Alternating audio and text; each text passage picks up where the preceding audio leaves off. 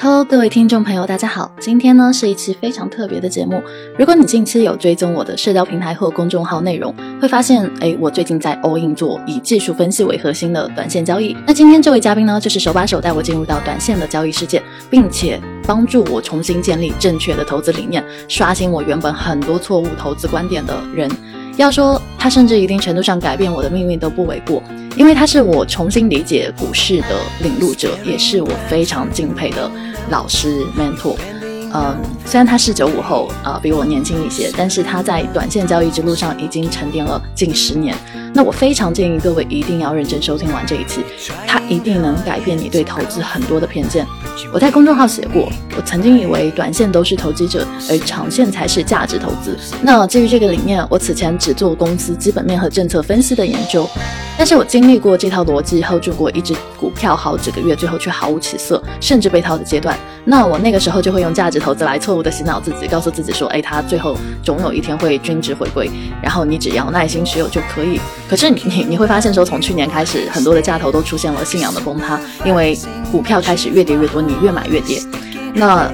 我在接触技术分析之前，我复盘都不知道怎么去做，因为我根本理解不了为什么会这样。我只能说，哎，市场大环境不好，然后把这些理由去前置。可是当我懂得技术分析之后，我重新复盘过去做过的股票，我非常清楚的知道为什么我会去出现这样的极大的错误，为什么我会在投资这个买和卖这件事情上存在这么大的误差，所以我非常非常的感激他，因为如果不是他把技术分析这套理论带给我，或许我现在投资还是十二赚十二亏，根本就做不到一个非常高的胜率。那很多的收益其实我并没有公开，但是在私下啊、呃很多的朋友他们有接触过，也真正的亲眼见证了。也是这三个月，我非常感激他们信任我，因为他们信任我而选择去接触那些技术分析。直到今天，我都会收到一些朋友会跟我发来感谢说，真的这套技术分析太有用了啊、帮到他们很多。所以我也非常的开心说，终于你们可以不用再亏钱了，或者说终于你们可以少亏钱了。嗯，因为我觉得每个人赚钱都很辛苦，我们都知道说要通过投资来去致富，但是很多时候你投资如果说出现很大的理念上的差异，就会导致说你会不停的在股市亏钱，甚至你会排斥这件事情。但是问题是，没有人来教过你说到底什么才是好的方法论，呃，什么才是正确的道路。那我很幸运，从我搬来深圳的时候，意外得到了这样的一个机遇，呃，因此我会说，它真的改变了我的人生，呃，改变了我的很多的认知观点，这是一个三观重新再塑的过程。那个时候我真的很痛苦，但是我现在已经能够接受这种过程了，因为我已经过渡完了，并且我在全身心的学习投入的时候，我真的是越来越发现它真的非常的有意思。因此，我非常希望他能够来我的电台，然后把这些他自己十年的沉淀，呃，去告诉大家。那另外一点是，当我看到一个人在短线这条道路上竟然能坚持钻研近十年，且有非常完善的自己的交易逻辑，并且我目前是用了三个多月的时间，每天跟他连麦实盘好几个小时，听他买卖点的逻辑分析。那一刻，我发现我对长期主义者和价值投资的理解存在很大的错误认知，因为我以前的偏见在于说，我认为短线玩家都是投机客，呃，他们身上根本就没有所谓的呃长期主义可言，呃，因为他们经常换票换票，对吧？买进卖出很快，节奏很快，然后买卖点也是很快，快进快出。但是我会发现说，我好像认知错误了。你们不妨想一想，一个人他要每天早上九点起来，然后呃做到下午三点全职，把这个事情当成一个工作，并且他能雷打不动的十年都是这样做，而且晚上会去复盘，复盘一般都会复盘好几个小时。那就这样一个专注于短线交易的人，他近十年都是这样的人生。呃，我的确很难用投机者去描绘对方，所以我重新再反省自己说，原来我对很多事情的理解都太片面了。嗯，这三个月呢，鉴于我自己的投资思考和投资能力得到了巨大的改变，因此我非常的希望说，更多像我曾经啊、呃错误认知的朋友们，能够在或者说对一些事情有刻板印象的朋友们，能够在投资的路上少走一些弯路，然后少亏一些钱。无论你是否已经参与这个市场，我都认为这一期一定能帮助你更好的重新认知所谓的投资系统、投资理念、技术分析、价值投资等名词。说那么多，接下来我们就开始进入到正题。要不让你介绍一下自己，然后我接下来会来讲一下我们怎么认识的。就就那个英文的那个纹身特好啊，呃，那我先说一下，就是呃，为什么我会有这种神奇的机缘巧合？我记得那时候我好像哦，对，那天晚上我是跟我一个投资人的朋友聊事情，然后在在龙岗的一家酒吧，结果聊到了凌晨两点多，我打到了一辆车， 于是我的命运就开始被改变。 然后呢，我当时还蛮好奇的，就是我记得当时我打到你的车的时候，好像你你要是没有问我的话，我可能好像还不会跟你说话，对吧？然后是对，就我很好奇是，你当时问我说，诶，你怎么大半夜还在上班？是是刚下班吗？然后我就考虑到说，我从酒吧出来好像怕被误会，所以 所以我赶紧解释了一下。但后来就是为了避免尴尬，其实我把问题反抛给你说，诶，为什么你大半夜还在这边开车？嗯、然后你当时跟我讲的一个点，我觉得还蛮重要的，就是说你好像说你白天就是炒炒股，然后晚上开开车。所以我听到炒股这件事情，我就呃瞬间嗯这个被点燃了一样，因为我当时也在做交易，但是呢，我当时做的是政策分析类的，所以其实是跟你的流派完全不一样。然后你你记不记得我当时还问你说，哎，你是你是什么类型的？然后你跟我说好像是自述吧，对，偏技术类 型。但是我很好奇哦，就是，嗯、你之前好像也带过一些乘客，对不对？啊那对那你当时跟他们介绍身份也是也是跟我说的差不多吗？嗯，并没有，嗯、因为因为这种东西 你，呃，像别人的话，嗯因为我平时还有做其他的，所以一般股票只有说，就好像你有说你有做金融，我才有说才跟你提这一块的东西。哦，明对白，了，要不然一般你这个等一下一说下去，其实嗯，等于说大家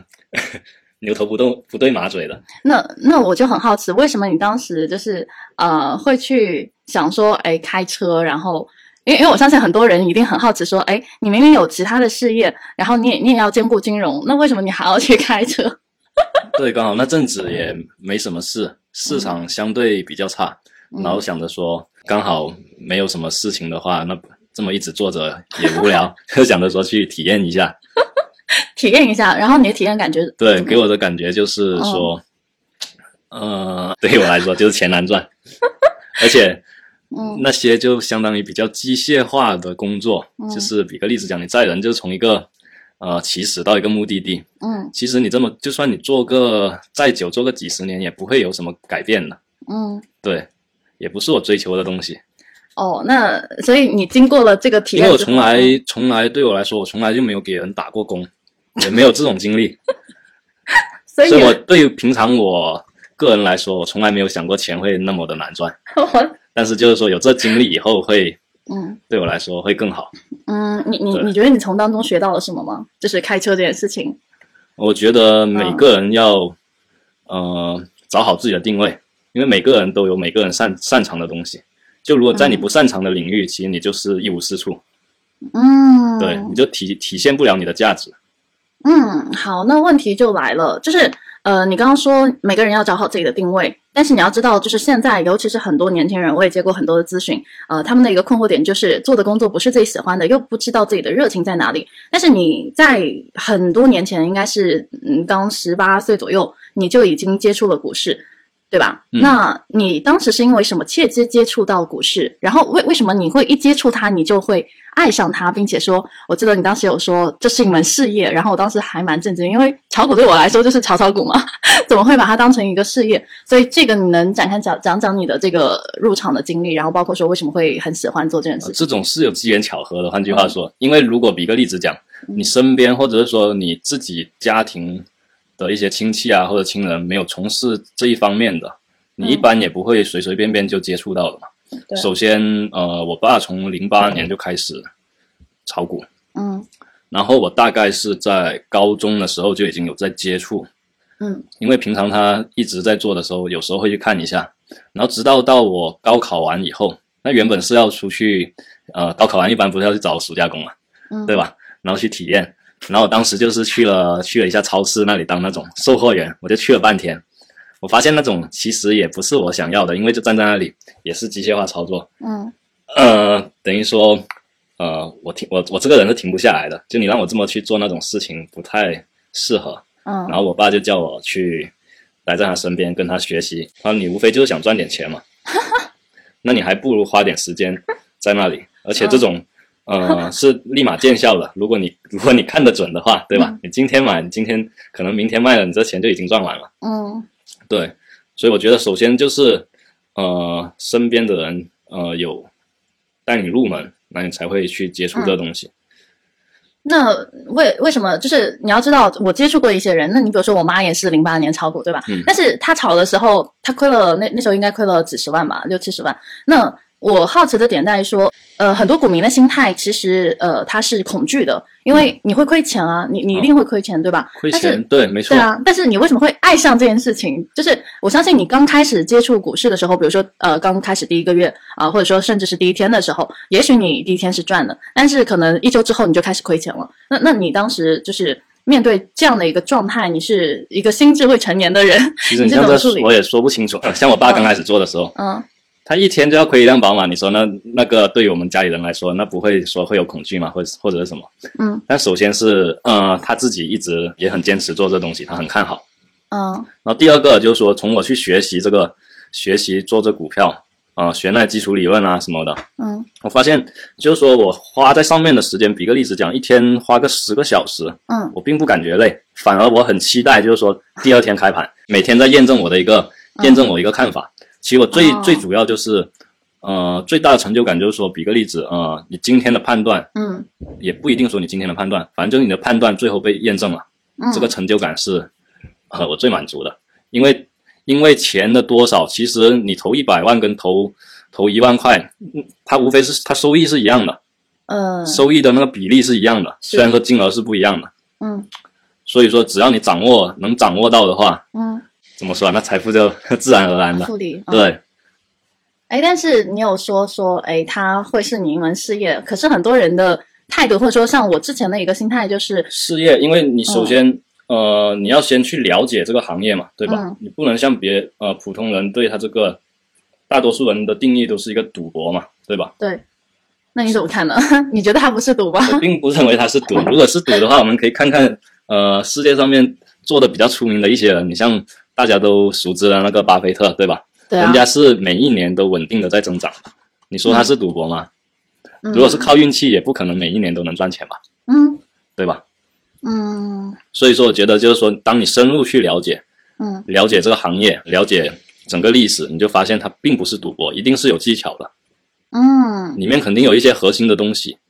对吧？ ，OK，那我们就跳到下一个，因为你刚刚说一定是有技巧，然后里面有核心的东西。嗯、那我们接下来就谈一下说那个交易模式这一趴，因为我之前有研究过几种模式嘛，就是嗯一种是我我比如说大学的时候我开始买基金，你肯定没有买过。那我嗯当时买基金的时候是受一个理念的影响，他就说，呃，你要做长期的价值投资，那么时间的 啊朋友吧？对，那你你就是基金经理，他们会去选择好的标的，也就是我们说公司的基本面，因为他看好一个公司的这个前景嘛，那他们就会去啊。呃主动的帮你配置，然后你作为金融小白，你也不需要去管这些东西，你只要选好一个呃收益率还不错的基金经理就可以了。就是你那个逻辑呢是投人的逻辑，对吧？呃，让人为你干活。然后哦对第二种投资模式就是，其实它它也是像基金的逻辑，但是也有一些朋友他们呃会一下子，比如说刚我入股市的时候，嗯呃，我会一下子买一大堆的股票，呃，可能手里有二十多只，我记得你还吐槽过我，啊对然后然后你说你怎么有这么多票？因为我的观点是，哦，因为我要分散风险啊，那我只要分散风险了，那么呃，把它钱资金平均到多个股票当中去，我要是能跑赢大盘，那那就 OK 了，对吧？嗯呃当然你，你这么说没有错，分散投资是一定的，但是它是取决于你的资金大小，嗯、它是有比例的。你资金太小的时候，你越分散，其实到最后都是赚不到什么钱。它有些是，比个例子讲，你像嗯巴菲特或者说那些机构基金，嗯它为什么要分分散投资？就是因为它的金额太大了，嗯，对吧它不可能嗯一只股票去买个几百亿、买个上千亿的，这不现实的。 OK，其实你刚刚说的那个点就在于说，可能初入股场的呃小白，他其实不太清楚说，原来资金体量的大小还会对你的这个对，交易所模式。以就是说，你发现嗯这个就是最基本的，就很多人连个基本的概念都没有，所以对于他们来说就是一个赌博。啊，那我我接下来说第三种，也就是你的那个模式，呃，技术分析。但是呃，我自己也观察到说，它技术分析它有一个呃好处，就在于说它的验证速度非常快，有时候可能我们买进去当天就完成了，或者说啊第一对天、呃隔一天就有反应给你，然后有时候久一点也可能不超过一个月嘛。嗯那等于说它的买卖点都是在被当时的市场情绪在做决定，对吧？嗯，呃，那我就很好奇说，哎，你看像我跟你。呃走的那个投资的路，其实我是有点迂回的。怎么说呢？就是我先是买了基金，然后又是买过 ETF，呃，然后呃就是追求的一个点就在于说。啊、呃，我我们要慢慢变富，然后做一个长期的价值主义者啊、呃，不要追求太高的收益回报，一年能百分之六已经很牛逼了。这个，呃，所以对，嗯可以反问你一下，就从你跟我做了一做做了一阵子以后， 你什么感受啊？是吧？ 我的感受是世界观崩塌。 而且你像刚刚说的百分之六，嗯其实你发现刚开始我们接触的那一两个月，你对啊的回报是多少？百分之七十多。这也对啊，所以说这就是不一样的地方。啊呃，对啊，就当时我会有个偏见嘛。那你比如说我，我年轻的时候，就比如说，呃，也会看到一些呃互联网上的，比如说古巴，他们会有晒收益，有些嗯人可能百分之一两百。但是我当时有个概念，就是说，哈，它这个东西一定是不可持续的，就是说它今天能晒出这个东西，它也许呃今年年底结算的时候，它可能就是负数，或对，者说可能明跟我们年刚开始看到它这图是一样的，可能对啊就以为是、对啊哦，它可能是某一只运气好。啊，对对对，对就是负数，然后明年负数，因为谁能赶超巴菲特呢？你想，那对那个时候我就在想说，哦，巴菲特每年才百分之二十，但是其实这是观念上面的错误，对吧？嗯嗯你对于小资金你要翻一倍，和对对于他这种巴菲特他那个规模要翻一倍，完全是两种概念，嗯。对吧？你小资金你进出，比个例子讲，你今天要买，明嗯天要卖，你是完完全全市场完全能承受的。但是你像假设你达到呃上亿或者几十亿的规模的时候，嗯买一只股票，你你认为可能今天买明天就卖得出吗？嗯，不行它，的时间布局一定是很很长的嘛，对吧？嗯他买也要慢慢的买，卖也要慢慢的卖， 嗯要不然他会立马就在上面体现出的那个，就是说大涨大跌，嗯。对吧？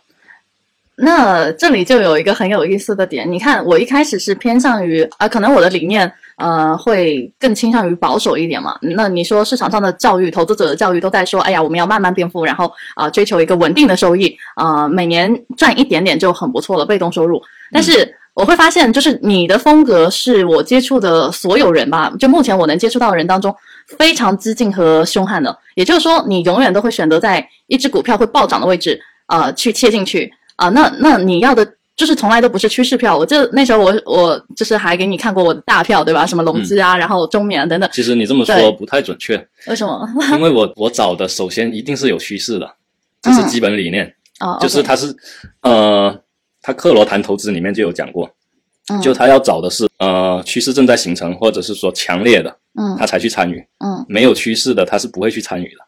嗯，无非就是说你在里面找到一个节约时间成本的一个点，它永远股票上涨和下跌永远有一段是比较快的，嗯大部分时间都是在调整。对所以说，为什么说做长线它需要很长的时间？其实大部分时间都是浪费在调整那里。真正上涨的那段时间是很快的。嗯你比个例子讲，有些股票可能，呃，你用长线长线去看的话，可能它长线一两年可能就涨了两倍，嗯但是它中途可能有一段是一个月或者两个月就已经涨了一倍。嗯那你如果看得懂的话，你能缩缩短这个时间成本，那就相当啊，可以、，对我我懂，对对，其实这个就是我想说的，你的风格它更偏向于说是速度加点位的这种选股的模而式。且其实我们就是进股市，你要先明确你到底是要去干嘛的，嗯对吧？你的目目的是什么？你的嗯目的是赚钱，对吧？很多人的目的都是赚对钱。那你赚钱，呃，现在已经有四千多只股票了，嗯对吧？其实无非也就是优中选优嘛。你要嗯追求的就是一个最快、最稳、最高的上涨。嗯对，当然不是说你每次都能能抓到这种股票，但嗯是你应该就是你的方向应该是往这边靠近的，哦，嗯对你自然而然你就会去抛去很多那些没有用的或者是说比较差的，哦对，你才会向那个方向靠近。嗯，你知道我之前有在呃看一本书，就是《专业投资原理》，我之前还推给过身边的朋友嘛。嗯然后我觉得它有一，它它是分了几个阶段，它有有几个点，我觉得还是挺点醒我的，因为那时候我还是在接受那套呃长期价值主义，但不是说它错，只是说呃它让你限制住了，说你只能赚百分之六，这是最高的限哦，就是最高的高度了啊，你不要奢求太多，对吧？那那些暴富的都是一些呃，反正都是不太好的赚快钱的。嗯那我后来去看那个专业投资原理的时候，我记得他当时有分三个时期嘛，他说他大概意思就是说，不同的人生阶段要对股市的态度去做不同的区分。那比如说你在你一开始是冒险期，那么你要在乎的就是一个收益回报率，然后接下来你会进入到一个孤独期嗯啊、呃然后最后才是一个高原期，也就是你要在乎的是一个风险的呃比例了，就是你不能再去想着说我要暴富或者说我要追求高回报。那所以他他的意思就是说，其实说很多人他都在用高原期的下注手法，来去做决策。那你比如说我为什么买基金？呃，因为当时我就觉得说，哇，我有点畏惧风险。嗯，然后你基金能给我一年百分之二、百分之三，好像百分之四就已经很开心了，那百分之六不得了。啊那超是过百分之十就不用说了。所以，呃，他的文章当中的意思就是说，如果你是在很年轻的时候，嗯那么你不应该去用高原期的那种下注手法。就是就像巴菲特对吧？他其实现在就处在一个高原期，就他更在乎的是一个风险，而冒险期的时候，你就是应该追求回报率，呃，你就是应该追求就是比如说像你做的速度加点位那种模式。嗯那我就很好奇，说，哎，你这个理念是最开始就形成的吗？还是说，因为我最开始的理念是慢慢变富，巴菲特价值投资，嗯，肯定的，肯这个整个过程其实都经历过的。啊，对你方便分享像刚一下吗你？像刚开始可能嗯呃也都是在做短线，但对啊是做着做着可能也不是很理想。那嗯慢慢的，人家也会讲讲价值投资啊，或者是什么，我们也都是会有去尝试的嘛。其实，嗯呃，大部分所有人走过的路，我们都有经历过的。就是说嗯到最后，你总结出来，或者是说你看得到的例子，嗯我发现就是就是刚刚我讲的那个方向这么去走。嗯，对你像那个我们能看到的一些例子，像那个徐翔啊，嗯是？吧？赵老哥啊，张盟主那些，嗯，这八年一万倍，你说是什么概念？如果是用价值投资这么去做的话，你八年八年能有五倍，有个一百倍，你都已经很了不起了。嗯那他哦他是怎么样做到的嘛？嗯就是你反过反过来，你去思考一下，如果嗯他要八年能做到一万倍，那他每天应该在做什么东 西，对吧？嗯，每一年的收益应该是怎么样？哎，那可能你刚刚提到这些人，因为他们都是著名的游资嘛，对，嗯，可是，在一些比如说所谓的，就包括我以前也没有这是，嗯刚刚刚说的那个，就意思就是说，这不是没有的东西，就不是还存在理论上面的东西。啊，对吧？它是现实、实际、历实际生活中嗯已经发生过，人家做到了，嗯对吧？那你跟他之间的差距，那你就看用什么方式去弥补嘛，对吧？嗯，所以，所以你的目标就变成了 徐翔、赵老哥，而不是巴菲特，是吗？呃，并不是，它其实跟资金规模是有关系的。嗯就比如说你零到一，就比如说那个一是指一个亿，嗯你这段时间甚至是说零到十个亿，嗯你是可以通过短线的方式做到的。但是你十亿以上的话，你就没办法再有那么高的收益了。嗯你那种更注注重分那个分仓，而且嗯更注重就是说你的时间周期要稍微长一点，嗯对，因为你布局你一只股票，说不定就是说你一只股票啊、呃你就上亿了，嗯，那你中途你要买的话，你可能要花一个月时间买，到最终上涨你也不可能全部卖在高点，你要在上涨的途中慢慢的这么卖出去，就等于说整个周期下来时间会长一点，所以你就没办法像刚开始小资金的那种增长速度，嗯所以为什么巴菲特那种他能达到六个点都不得了，是吧？嗯，明白。是吧哎，那哎，你看你刚才其实说的那些，还蛮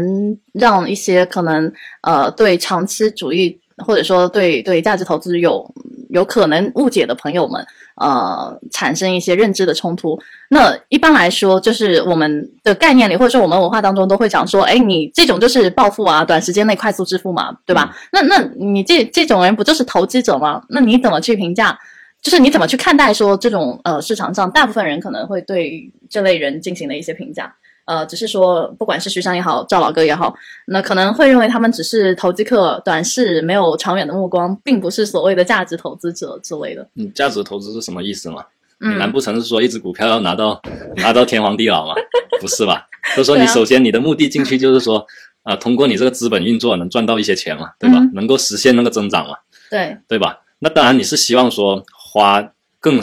更少的时间嗯获得更大的收益嘛，嗯对吧？那这里面是有讲究技术的，而不是单纯的说，嗯呃，我买进去就靠运气说，哦，接下去一年啊两年。嗯因为嗯股，特别是股市，为什么很多人，呃，做到后面嗯最后就被市场淘汰了？因为他没办法做到稳定持续的盈利嘛。嗯因为最后你的目标其实就是复利，就不是说单笔交易，呃，我这只股票要赚多少钱，嗯而是说我这样子通过我不断的交易，嗯一年下来整体是盈利的。对。对，呃，你刚才提到一个还蛮关键的点，就是说，呃，你觉得呃是需要去通过技术，呃，才可以去实现这样的一个状态。那接下来我可能就要问的就是说，OK，现在市场上，因为我记得我当时也问过你嘛，这个流派的问题，嗯 呃，你当时其实我对技术是有一些些的偏见的，因为我觉得技术这个东西，嗯、反正就是偏短线，而且呃很复杂，反正就是看图形，好像跟这个所谓的公司也没有什么太大的关联。那我就觉得说，研究技术对我有什么意义呢？我也不能像研究公司那样子专注于公司的，比如说真实的呃基本面的好坏，或者说估值这些我看得到、摸得到的东西，对吧？那技术好像就就是你在图形上搞来搞去。所以我还蛮好奇，就是说你怎么去看待技术分析和这个基本面依依靠基本面政策分析，就是偏机构的那种交易模式？但我认为两个两个它是可以融合的嗯这两块，因为像我现在做也不单单偏技术，因为我甚至我个人认为两个是嗯可以融合的，它是能够提高你的那个确定性的。嗯因为你好的公司，呃，即便它是要上涨，如果你懂一点技术的话，嗯你回过头你去看它的走势，其实它的走势也是符合要上涨的，这是技术分析能哦得、得到得到的结论。但是如果你光看技术分析呢，不看基本面，嗯那可能那些资金，他就不不一定会说去做这只股票，去拉这只股票，或者是说甚至就是说，呃，即便上涨，它的幅度也是会很小的。嗯，也就对是说还是一个共识。对，嗯而且那个像基本面那些分析，我觉得现在大多数呃股市的股民嗯对那方面也没办法说做到很专业的去了解，嗯因为你要说专业机构、证券公司，它比你更专业。嗯那换句话说，他了解的比你更清楚，呃，他是不是每一笔都赚钱了，或者是说他整体的战绩是怎么样？嗯，你发现好像也不是很理想。对吧嗯？何况你们这些就是只能拿到它的研报，对吧？就是等于说市场上面给到你的一些基本面，你这么去分析，嗯。其实也没有太大的价值。哦，你让我想到一个，就是所谓的道氏理论嘛。然后这块嗯我也去研究过，它大概的意思就是说，呃，你但凡肉眼可见的股价，基本上已经包含了所有的讯息。也就是说，呃，你对未来的预期的体现，然后比如说，呃，这个未来无论发生什么，基本上现在的股价就是反映了所有你能想到的事情。然后第二个就是，呃，他会说市场总是被趋势带着走嘛。第三点就是历史一定会重演。嗯那玩短线的时候，我就会发现说，哎，基本上所有的资讯都反映在了当时的股价上。那一旦股价上涨，一定是意味着有好消息。就就跟你说的，可能你不需要通过看研报，你大概就知道说，哦，这只股票上涨了，它可能就反映了一定的预期，或者说好利好的消息。那么下跌一定会伴随着坏消息。那最后就是你会发现说，基本面和股价是背离的，而你要就是短线的过程当中，你要是以股价为核心嘛。那所以我在接触了技术分析之后，这一点很打破我的认知，因为我觉得说技术分析已经可以去预测市场了。可是你之前好像跟我说过，就是比如说我们在研究缠论或者说研究技术分析的时候，你说你不要去预测市场，我我好像没有记错吧？哦，对，对啊，但是每次我们做票的时候，你基本上都能预判的很准，那这不就是预测市场吗？其实它这是有点相矛盾的。嗯但是怎么说呢？呃，它技术分析是基于那走势图，那走势图是基于那个真真枪实弹，就是真实的资金堆出来的，嗯它是要用钱买出来的。所以说，你可以通过它的运行发现一些规律嘛。嗯那为什么说有时候不要说去预测市场？嗯，其实你是要去顺应市场。比个例子讲，呃，你在 A 股，你只只有做多才能赚钱嘛。嗯你等到它开始上涨的时候，甚至还没有出现顶部的信号，嗯，你中途参与到一直出现顶部信号，这段到底能涨多少，这这不是你能预预测的了。但是你能看得出，就是它要接着涨，在它的顶部信号还没出现的时候，那你中途就是一直持有嘛，啊，到信号出现的时候，嗯啊、你卖出了，那当然你这个整个整个交易的过程就完成了嘛。所以就嗯是说，当你当我们赚钱出来的时候，你就发现好像说是预判了准，其实就是根据它的一个信号，哦，也就是说，其实市场是动态变化的，你只对，它是顺有应规了律的。哦然后我们 OK 无非就是顺应它。比个例子讲，它涨十个点也可以涨，它嗯涨一倍也可以涨，嗯对吧？哦明白那你什么时候什么时候卖，那就是基于你自己交易模式里面的嗯呃你的级别啊、你的卖点啊来去做的。嗯，我昨天其实我昨天在和朋友聊天的时候，我们有聊到一个点，就是呃，因为他不懂股票嘛，然后他问我说：“哎，那你觉得这个和证券机构或者说基金经理啊、呃这类，比如说有专门研究医药板块的，有专门研究呃，比如说光伏或者半导体板块的啊、做很深的基本面研究的这些专业领域的呃投资者。呃，和你的短线相比，说有什么差别？然后我我当时想了想，我给他答案是我发现，说我玩短线之后，我反而在宏观层面上会更有更高的这个视野，然后我会更倾向于看整体。也就是说，市场上可能嗯将近五千只股票，嗯它包含了很多的行业领域，对吧？什么新能啊源、对半导体等等。但是如果说我是一个专业机构的基金经理，那我可能只会研究我这个领域擅长的，比如说我只研究医药，我研究了三年，或者说我研究光伏半导体，我研究了三四年这样子。嗯。但是如果说大周期出现了一个颠覆性的变化，比如说前几年呃这个医药半死不活嘛，哦然后就包括最近有出现说基金经理离职潮，那我就在想说，哎，是不是有时候你其实太深入去研究一个领域，未必它是在投资世界里是好的，因为你会丧失，就是你太精精于局部性，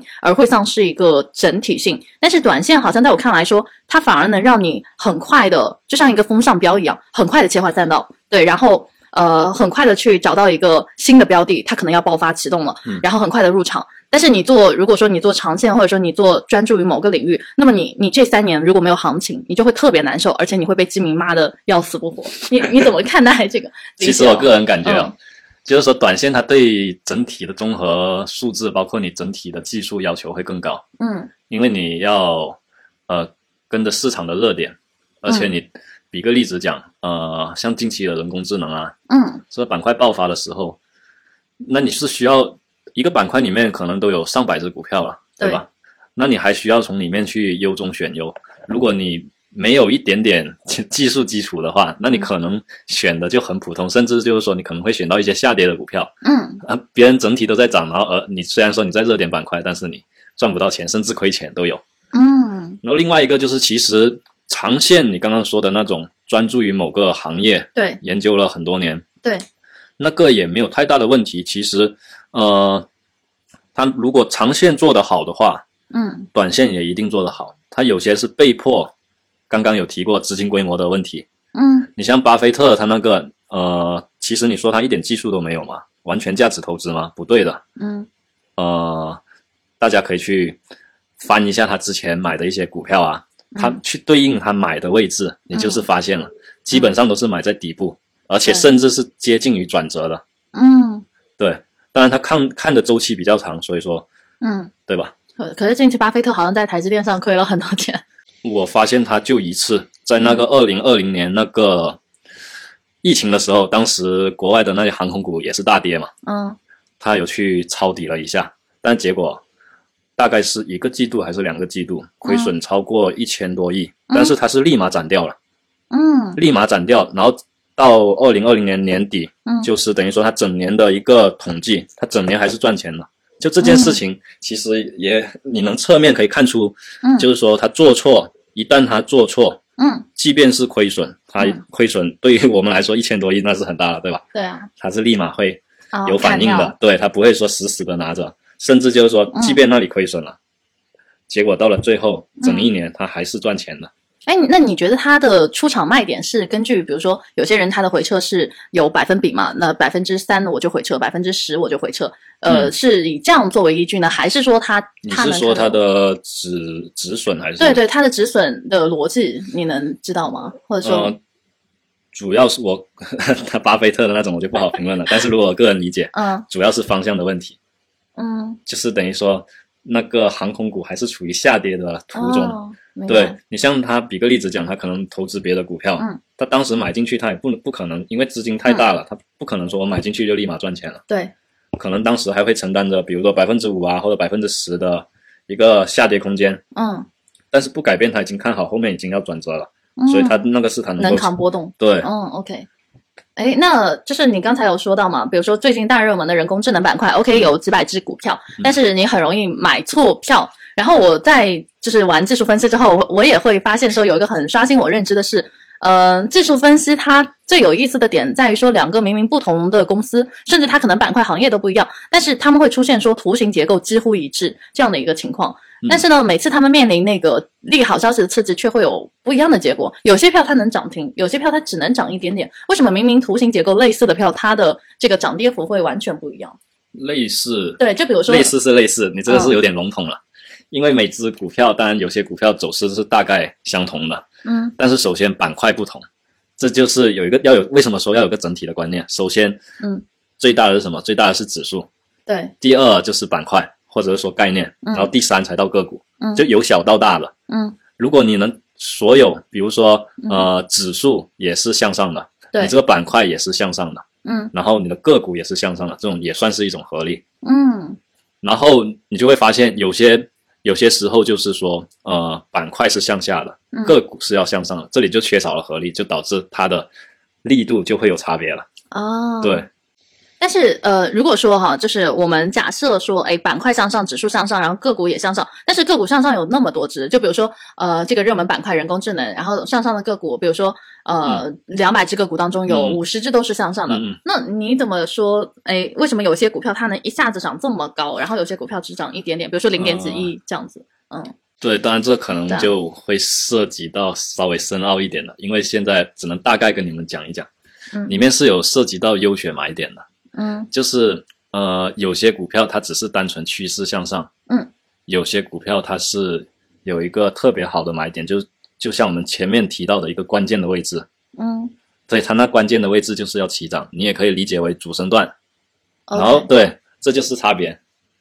你其实从技术上面来说是这样子，然后第二个你还有结合基本面啊，比如说它公司嗯对这这一块这这个板块或者说这个行业它是处在什么地位，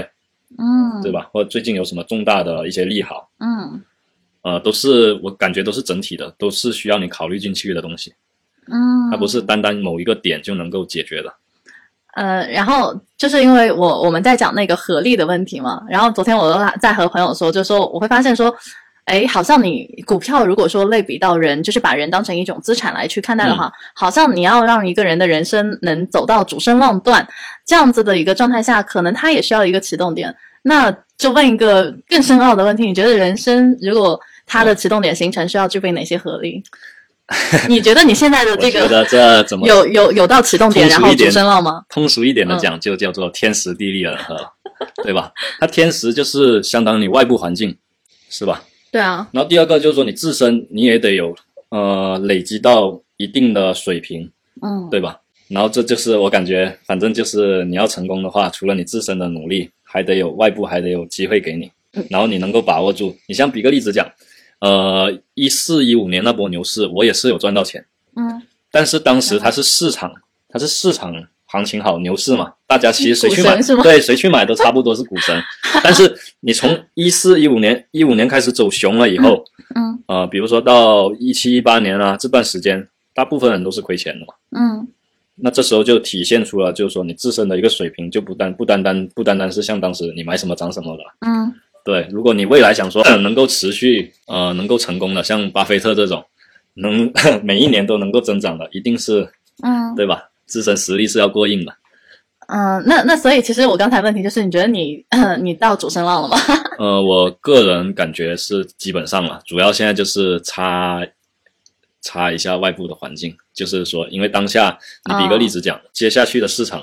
或者是说从呃、年前到到现在，嗯，你发现这市场是一天比一天差嘛，就相当于你市场没给到你这个机会，对，对你有你有那个水平你也做不了，这阵子嗯很多游资你也有看到都是在亏钱。嗯，是？吧？并不并不一定说它技术不好，只不过就是说当下的市场不适合大家做的时候，你就只能休息。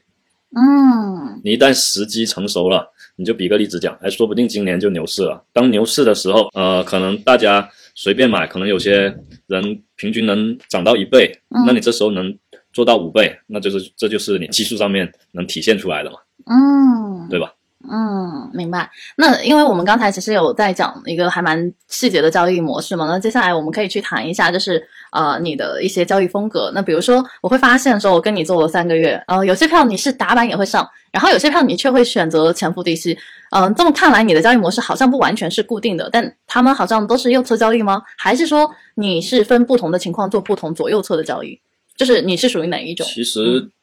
对于我做的股票来说，嗯，啊都是属于右侧的。对于日，它如它这里面是有分级别的，嗯对于说大级别，你不管是说周线、月线，或者是说日线，首先一定是右侧的，就是它趋势已经形成了。嗯。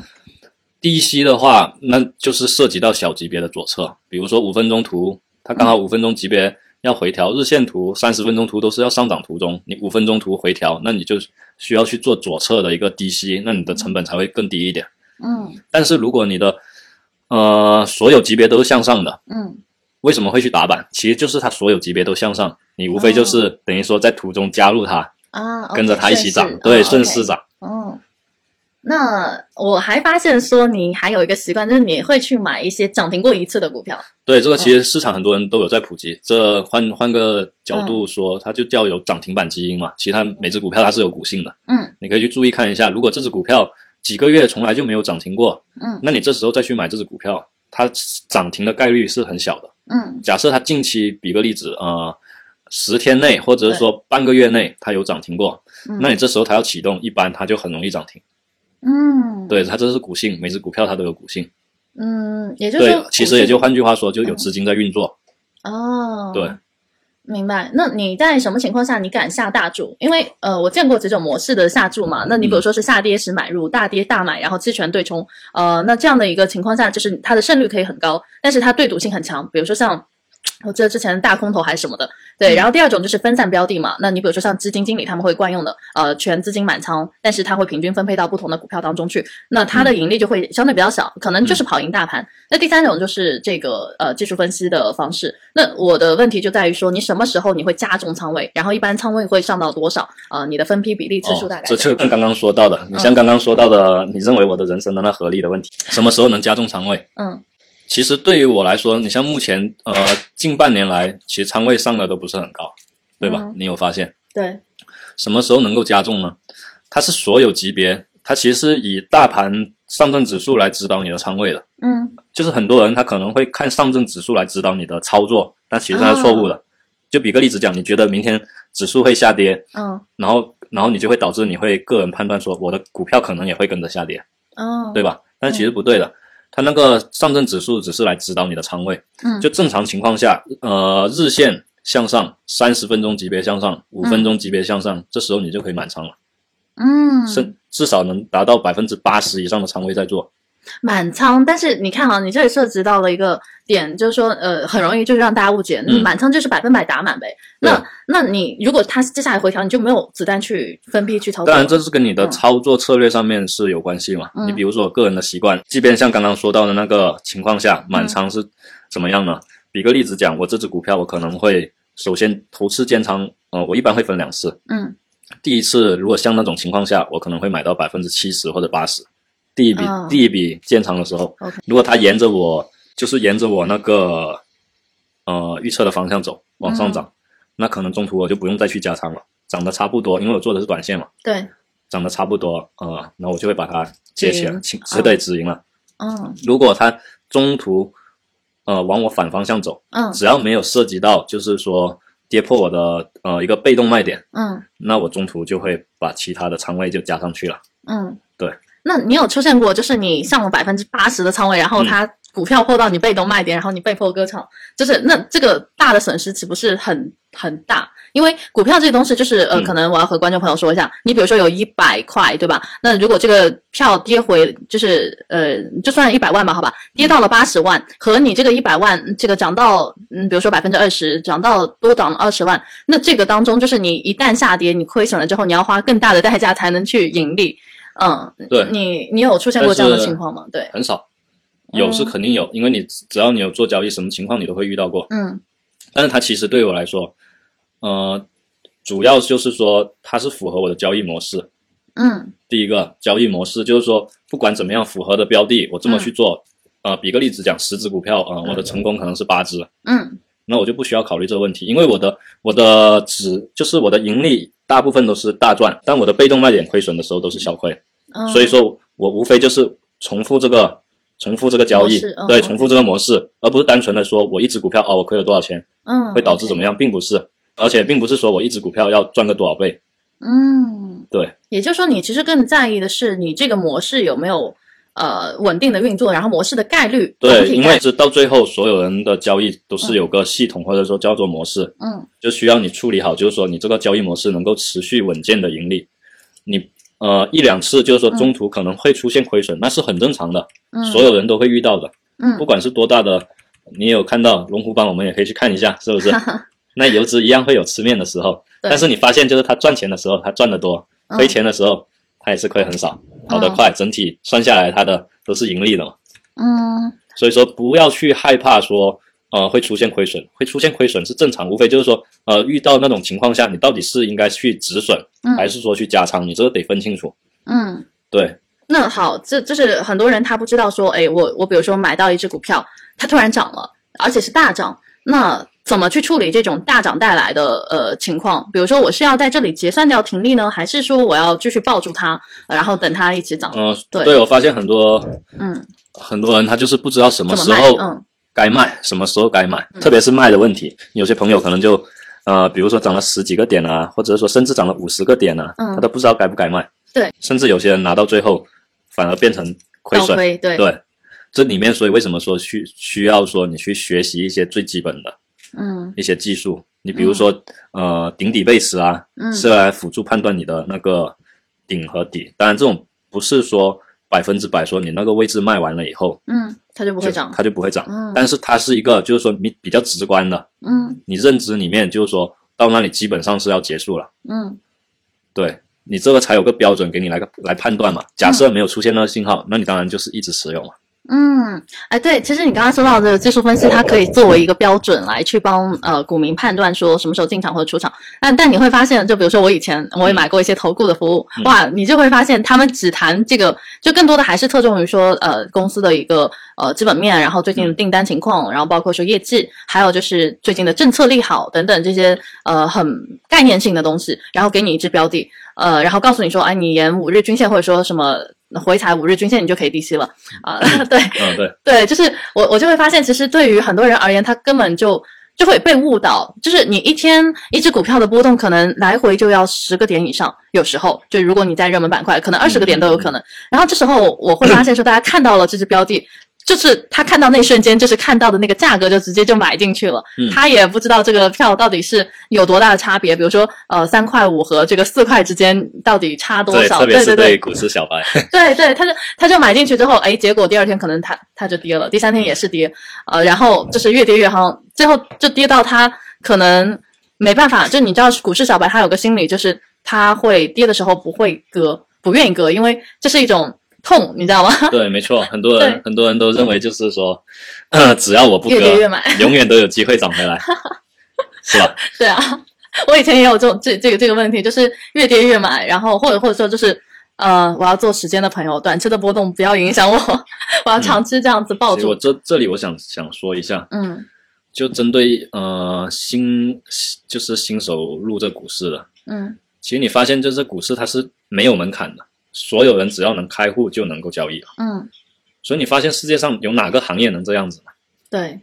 你怎么怎么可能就是说你一点都不懂，你就你凭什么在这个市场赚钱嘛？嗯，你所以一定把要它当赌对场了嘛。对你一定要有一些核心的东西嘛，你不嗯管你说你去做其他技术类的东西啊，或者是说你去做生意啊，你怎么可能什么都不学你就能够赚到钱嘛，对吧？嗯如果你都能赚到，那大家也都不去做其他，就来炒股了。嗯，所以为什么说这市场大部分人是亏钱，而而且我而且大部分人也不会说愿意花时间。当然，也有一部分就是说他也没有那个机遇能够嗯说接触到说呃某些观念啊，或者说某些体系啊，嗯靠自己其实呃想说在这市场上面自己领悟啊，嗯自己去研究出一套自一个理论啊，那是概率是太小了，对吧？嗯所以正常来说，我们既然现在就是说，呃，市场上面有人家总结出的一些好的东西，我们就可以学习嘛，嗯，是吧？你你还站让在我巨人的肩膀上面，你就可以避免少吃一些亏 嘛。你你你知道吗？就是我最近还遇到一些很有意思的现象，就自从我做交易之后，然后我会发现，呃，就是身边肯定是做金融或者说有科班背景的人会变多嘛，嗯嗯然后这时候我就会发现说，哎，就是明明可能读的是金融专业，或者说在银行。工作，或嗯者说甚至是在证券公司工作的人，竟然不知道怎么买卖股票，然后竟然连最基本的知识嗯哈，就是比如说他股龄很久啊，可能从从一五年开始到现在嗯，然后、 嗯、然后甚至连集合竞价这个东西这个概念都不知道是什好么，没错隔夜挂单没错也也是，没错，没错，对你就发现很多人连最基本的啊而且还是都不了解专业，呃，或或者说你你会理解为他就在这个金融公司上班啊、呃嗯甚至说他可能呃本科就是学的这种金融学，竟然都对，因会为他们都比较偏理论上面的，而且他们读的都是偏基本面。嗯对，然后为什么那些股评股评家是吧，一直在那里 一直在那里评论，你真正要他去操作的时候，啥也不是。所以专家都是理论基础是很丰富，但是实践经验是可能就是很少。嗯，对，那你怎么看待理论和实践呢？在股市上，我觉得你当然你首先你一定是需要有一套理论的，嗯，然后再通过实践去验证的。当然，首先前提是这套理论是有效的。嗯如果嗯这套理论是无效的，你再怎么去实践，其实也是没有意义的。你怎么识别说这套理论到底是有效还是无效？市场上呃理论很多啊，对什么没错对，如果从我现在接触，嗯呃，接触来的话，我个人认为缠论还是能够比较全面、整体的，就是让你能够看待这个市场，嗯，对。然后至于什它么是基波本浪上理是论，完完完全全能够解读你整个走势的。你像嗯波浪理论的话，它那里面也是有存在问题的，因为很多人就说千人千浪就是这样子，嗯对，一起每个人画出来的都不同。那你既然如果画出来的不同，你怎么统一那个买点呢？嗯，对吧？就变成个人个人的每个人每个人的理解。好，好像现在除了签那个波浪理论还挺热门以外，好像还有什么？呃，我之前接触的是什么杯型曲线，什么微笑曲线，哦，还有就是哦正规的什么均线系统、对你理论，其实我感觉啊筹码、量筹价，码，对对对对对对对嗯其实最后条条大路通罗马，关键的问题就是说到最后，你那核心的东西我，我个人的认为是差不多的，嗯并不一定说你学缠论你才能才能呃做好这交易，有些人没学这一套也可以做好，嗯，你比如说吵架，啊，对，嗯当然你炒那个北京炒家，你有看到嗯，对吧？它资金量，他资金是一直在增长的，对他每天都在做交易的，嗯当然他的胜率嗯整一年去年的统计好像是百分之五十七，但是他嗯资金差不多整整翻了一倍。嗯，是两是两千多万翻到四五千万吧？我去年看它的时候已经四千多万，现在已经是五千多万，哦，我记我大概记得他，因为他的资金资金规模这样子做其实还可以。嗯，明白了，对， 但首先就是说，你发现他也是有一嗯套交易模式，对吧？对，每天无非就是他不断的重复，然后他嗯这个是有效的，然后最后就是大赚小亏，然后他的资金整个就有增长嘛。嗯嗯，那接下来我们既然你提到这个，我们就来再提一下，就是除了术的层面以外，呃，可能我们要去呃谈一下，比如说心法理念。嗯、你怎么去看待说有一句话嘛，就叫说买点重技术，持有靠心态，你觉得是吗？就你能不能拿住呃得其实看你以心态、前啊，嗯以前大家也都在说心态的问题，对啊，其实我个人认为并不完全。你嗯说心态怎么会？因为每个人都差不多的，对会会有贪恋，也会害怕的，在股市里面就体现的很明显。嗯，那你就需要有一个核心的东西。技术吗？当然我，我个人是这么认为了，就是说你有要有一定的认知。比个例子讲，就好像刚刚在讲的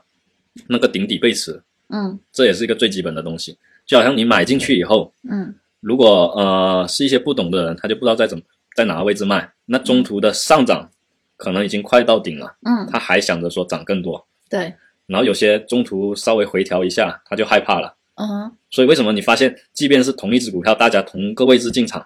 结果都是不一样的，有嗯人是赚，有人亏。是那这里面到底差在哪里？如果按我个人认知，现在我其实对我来说，呃，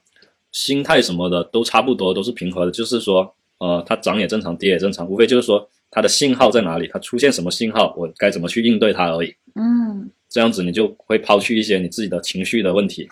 嗯像一个 有点像机械化的操作。啊，也也就是说，你说不要投入感情是，说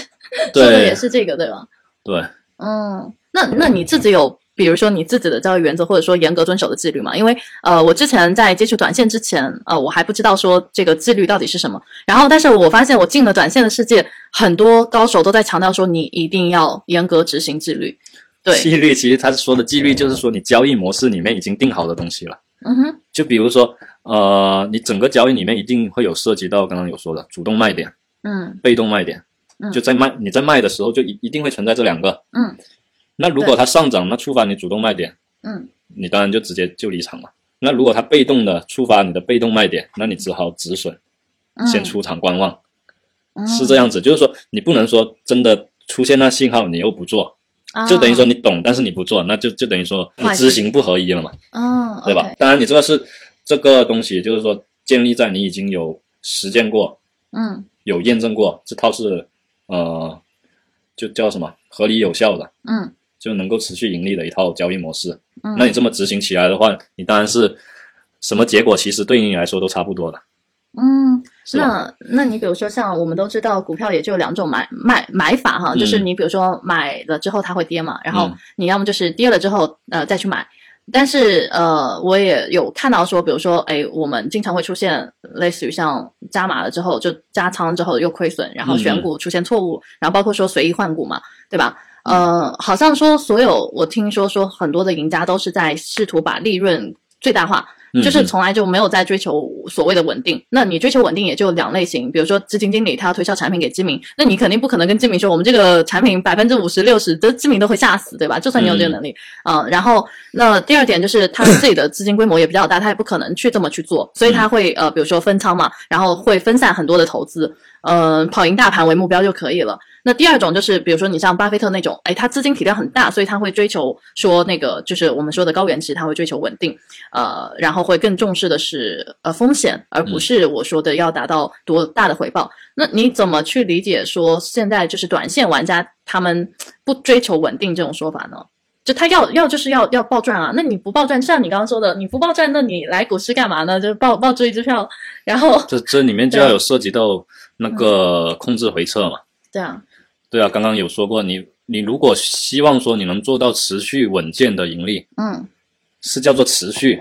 嗯并不是说单笔，所以里面一定会有涉及到风险控制的，嗯，对吧？对，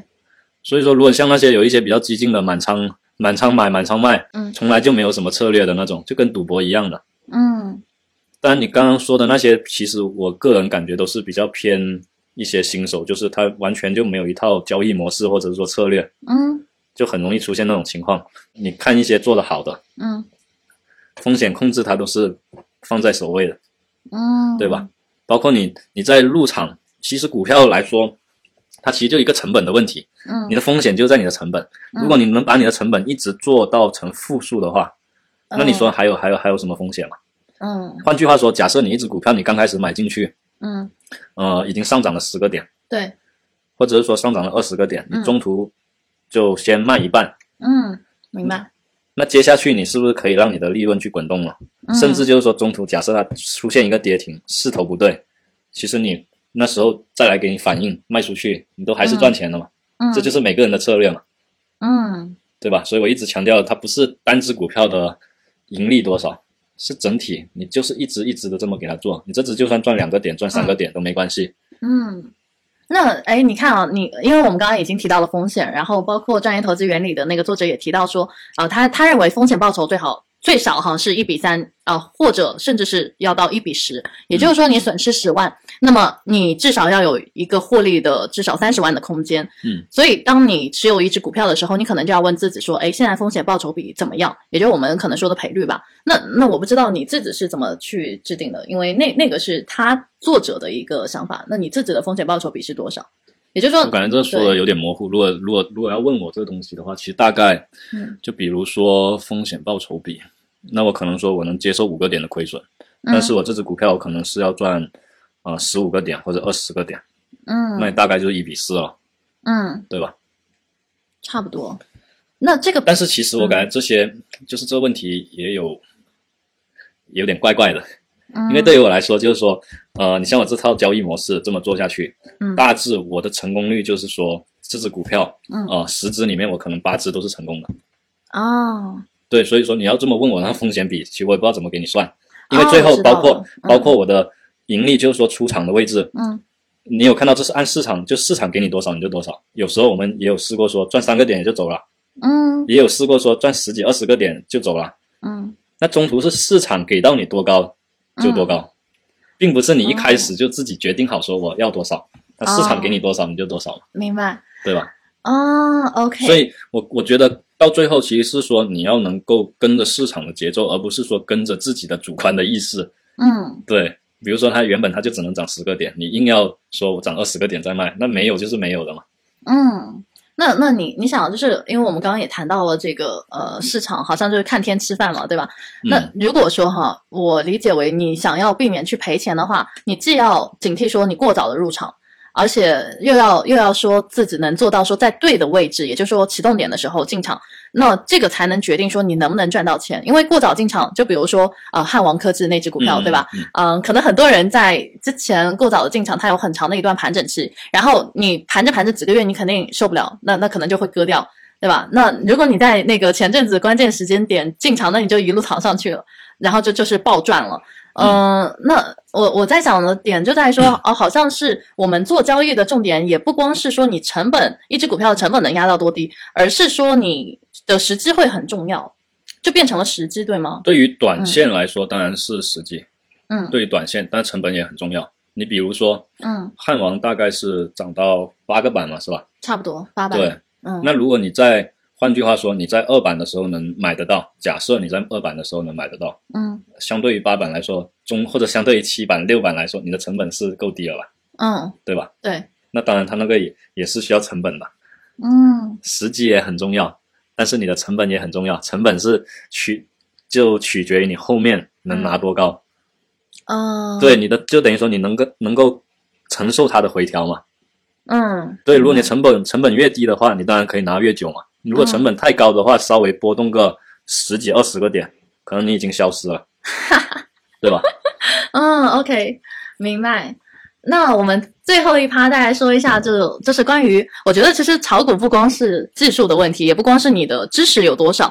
因因为我会发现说，很多时候好像心态在决定着很多事情。那你比如说，我自己就会就会发现，呃，包括我以前也是啊、总是希望说在自己买在最低点，然后卖在最高点，而而且这种心态，我觉得不光是我自己有，我不知道你一开始有没有，呃，那我就是在苛求一种完美嘛，对吧？嗯嗯，所以就是呃我我会发现，最后亏钱就导致于说你对交易好像太追求完美，太执着于这件事情，呃，然后会痛恨自己没有在低点买入，啊，导致说自己会去有情绪性的呃决策，然后去追高了。呃因为你没有在低点买入嘛，你不买你又会很痛苦，哦嗯对 对然后然后你就会陷陷入到一个自杀式的困境，直接去追高买，然后你买了追涨了，你舒服了，结果被套了，嗯 就你完成了那笔交易，你你觉得啊终于买到它了，但是那时候可能就会出现一个下跌，然后让你套在那边，所以嗯，你反而就是我我会发现你的风格反而就是啊无所谓啊，没了就没了，就那段那段没有吃到后面的涨就算了。那你你比如说我们最近做的那只麦雀儿，我印象特别深刻，结果我们在卖掉的第二天还是第三天啊，第三天它有个回调，它啊没有，我们卖的当天就开始回来。啊，对对，我们我们卖掉的当天，呃，回调了之后，第三天来了一个涨停，然后我说、哇，麦雀儿涨停了，你毫无波动，对，因为首先我们在卖的那一天，就嗯等于说我们、我们是买完的第二天卖的，嗯两天的时间就已经是十一个点了。嗯十一个点，当我们卖完了以后，它当天等于说它又跌了差不多十个点。嗯第三天再涨上去，其实还没有第三天的那个涨停的嗯价钱还没有我们之前卖的位置高，而且这中途我也有说过，嗯我们当时卖是没有问题的，无非就是说跌下去你吸不要不要去低吸的问题。嗯当然，鉴于说当时的市场行情比较差，嗯所以说这就是不太想去做的。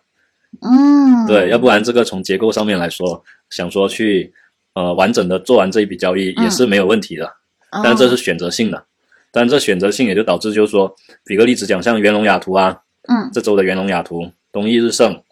对就是基于对指数、对整体的担忧，所以我们没没有去追，也没有去吃面。啊，那有很多游资就在上面亏大钱了，嗯是吧？是，然后哎，你看像就我刚刚说的第一种情况，就是你要苛求自己说一定要买在最低，卖在最高嘛。那相反说你不那么苛求，反而就是你保持说哎我能赚就行。然后我发现你就有这种心态，就是对，这个我其实这这也可对以展开讲一下。嗯其实刚开始，呃，买在最低和卖在最高，嗯在我刚接触这市场、刚学完这理论的时候，嗯我们一直就在钻研这一块，哦而且也经常能做到，就是说，呃，给你买到最低点，甚至是一分钱不差都有，卖在最高也有。嗯但是你发现这么来来回回折腾的时候，嗯你会陷入，就是说你的你的专注度，嗯就等于说你的视野就集中在那个小级别，比如说五分钟图啊，或者哦一分钟图，让你忽略了整体的一个嗯方向，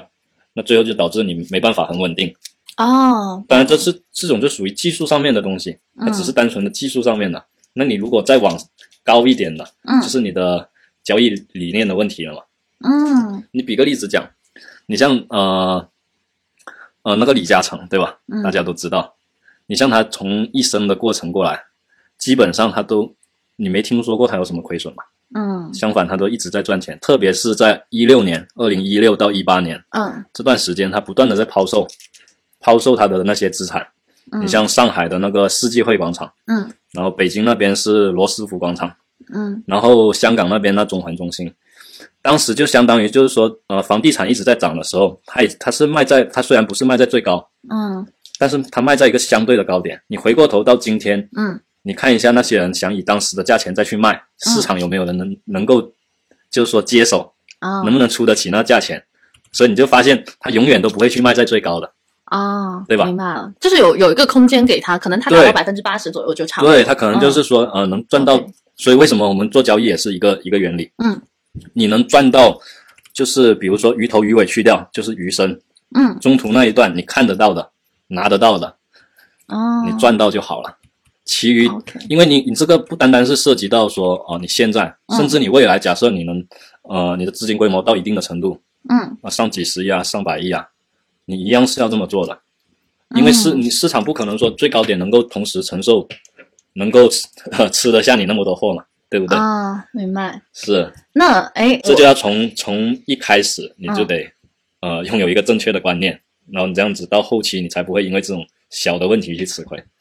嗯，我我觉得还有一种情绪，就因因为我刚刚说的是你过过于苛求自己追求完美嘛，然后导致说，哎、你丧失了一个全局观。呃，然后还有一种情绪就是，呃，比如说你我们常说的就是市场情绪，它分兴奋和恐惧嘛，对吧？那一般来说，你一买就跌，你肯定慌；要么就是你大赚，结果没赚，最后亏钱了。啊，那这种这种也是一种呃情绪，然后还有一种就是你看好了那机票，然后你没有买，它分分钟涨给你看，而且是大涨，嗯，所以嗯，呃我发我会发现说赔钱，它好像都是情绪的问题。那你在这十年的过程当中，就近十年的交易，嗯你你有没有就是因为情绪导致说你做出非理性，甚至破坏你原本交易系统和模式的行为，然后 让让你当然吃了有啊大亏当然有啊，这种都说所有，嗯其实基本上股市所有的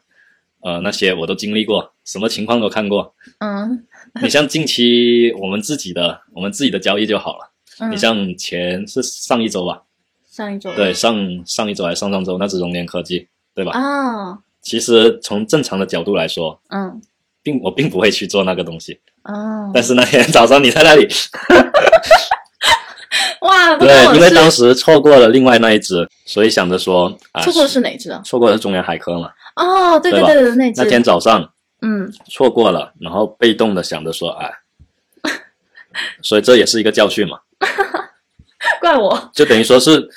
呃，因为其实我个人觉得呃，做股票还是得有个独立思考，嗯就是说呃，你少去听少去听一些外界的一些声音，你要有自己一个独立判断，而且特别是说你的交易，其实包括你要买的交易标的，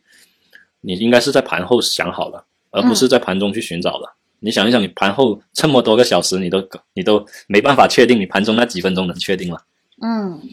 那呃，我就就我接下来也是一个讲情绪的问题嘛。那你比如说像我们，我刚刚说是赔钱的问题，那你比如说像赚钱，它嗯也有两个。呃，维度就第一是你能赚到多少钱，就是嗯金钱的数量，然后第二个就是你能在多快的时间赚到，也就是说金钱赚钱的速度。呃，那你三年赚三万和三天赚三万肯定是不一样的感受嘛。哦所以呃，你照理来说，就是我们常说，就包括一些大师也说，你上涨的时候你应该警惕，下跌嗯然后下跌你应该感到庆幸，因为你可以去抄底，也也许是你可以以更低的价格去获取低筹码，对吧？嗯，那那你怎么去处理这种我们说追涨杀跌的普遍心理？就是追涨的时候你你因为害怕错过，然后去追，然后下跌的时候你又害怕被套，然后割。嗯，你你你知道这个这种情绪，其实它是普遍存在在起码百分之九十九点九以上的股民身上的。呃，所以你有过这类型的状态吗？就是有追涨的过程吗？有这个肯定有的嘛，追涨嗯包括杀跌，对啊，但是我个人个人感觉从根源上面还是认知的问题。嗯，怎么理解？对你，你追，其实你当没有当没有买点的时候，你这么去嗯追，其实下跌离下跌期也就不远了嘛，因为等于说离顶部也就不远了，你都已经嗯没有买点了。嗯然后下跌的时候，当那个底部快出现的时候，你又在那里卖，嗯，那那你如果能看懂，就照理说你有技术，为什么还会被情绪给影响？那你你怎么嗯没有，去处这理这当时这种情况是存在于我认知上面嗯都还没有完完全全也就是说，在你早期的时候，对，在我早期的时候，嗯截止到现在的话，就已经没有这种情况了。啊，也就是说，你能很清楚的看清楚它的买卖点。对，因为你现在来说，对我嗯来说，你像下跌，什么时候该止损，嗯就是被动卖点嘛，这就是最基本的嘛，嗯。对吧？那我们接下来就是在最后谈一下就是耐心的问题，因为呃，之前包括我身边做交易的朋友也会说，把投资投资的人比成猎人或者刺客，也就是说，你只有等到猎物出现的时候，你才会动枪。呃，或者说你像打棒球也是，就是只有当击球点出现的位置，你才会挥舞那个球棍，因为你就三三次，所以呃，等于说你每一次都得很谨慎。比如说你子弹有限，你每一次开枪你都需要很谨慎。嗯然后呃，股市它有一个很大的特性哈，就它真的很反人性，我自己也发现了这个这个点，就它需要你很多的多方的合力，或者说它需要你很多的特质才能说。让你赚到钱，比如说你首先我们刚刚说的情绪的问题，我就不说了啊、嗯嗯你是要去控制好自己情绪。第二个就是你要控制情绪，前提就是你认知到位嘛，就是你得学很多东西，你不能说简单的规则都不了解你就进去了。那第三点就是说你要非常有耐心，但是在股市这么浮躁的地方，你要有很强的耐心，其实是很难的。然后包括我之前也看过一个实验，大概就是说把一个高智商的人关起来，然后你去试图影响他，但你会发现你很难影响他，因为他有自己的这个思考能力。然后，但是你把三十个高智商的人关起来，你放一个恐慌的消息，然后你会发现他们的判断力瞬间降低，那那就无关智商了，对吧？啊，对，所以我就在想说，呃，我们怎么去更好的避免说，哎，这种情况？就比如说你你的耐心可能太有一个极限，呃，它会不会到一种就是太过极限，然后让你没有耐心了，你就直接冲进场了？比如说大家周围都在赚钱的时候，嗯你你真的能做到不心动吗？那那你你就是想进场，而且你判断说买点好像也还 OK，只是你中途买入这样子，嗯，嗯，你会有这样的一种冲动型交易，或者说呃这样的一种行为吗？那就包括也说，你比如说在买进去之后，啊，你发现哇，它它狂跌，它一下子就是转折掉头，嗯嗯，然后你会产生自我攻击，或者说怀疑自己很笨啊、或者说或者说就是有那种很低谷的阶段啊、就是你你肯定，我相信你肯定有经历过。就比如说像我前前几天对吧，我们看对错标的，我在那边要死要活，然后吃面吃面了之后，这然就后是这就是对我让你自己去尝试，我首首先让你去尝试的原因就这样子，你要首先这个。呃，你要有经历过这个东西，嗯，我我我经历了，我对啊，哦我你很经难受。对你经历完以后，你要你要你才知道说，哦，我之前给你讲的一些东西，到底怎么去解决这个遇到的这种情况嘛，那那对吧？你就好像说，你真那个就属于冲动型买入嘛，是是吧？周五那天， 怎么去调整？我觉得还是要通过学习，然后对啊，是需要通过学习的，因为嗯这种、呃这种阶段是没办法避免的，你你有想要放弃的那一刻，或者说那个阶段吗？就是说你你也怎么做也都有不行，也嗯有中途一定会有的。就比如说你很迷茫的时候，因为对啊特别是说当你嗯学着学着，中途呃没什么人可以跟你交流，或者说嗯遇到一个瓶颈啊，对，对吧？你就一时半会走不出来，你就很迷茫啊。但是最终，如果你想你想说还在这市场做下去，你一定得去解决这个问题，去克服，就是说你遇到的一些、呃技技术上面的问题啊，或者是说心态上面的问题啊。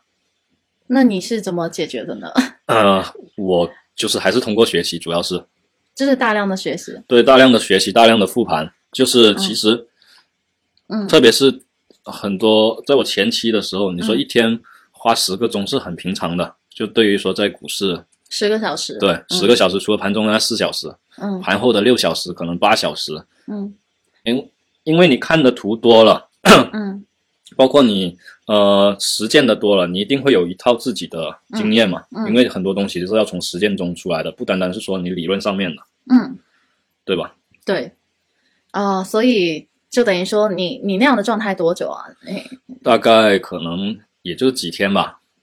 因为中途呃还好我我爸也是有在从事这方面交易，所以说我们两个有时候会互相 鼓励，对，要不然你说没有个